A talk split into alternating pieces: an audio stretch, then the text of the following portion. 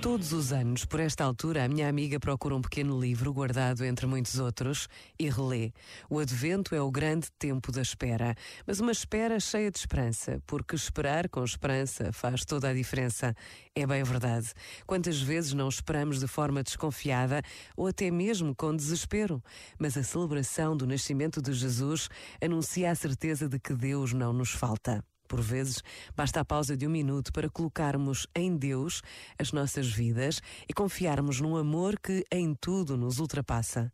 Pensa nisto e boa noite. Este momento está disponível em podcast no site e na.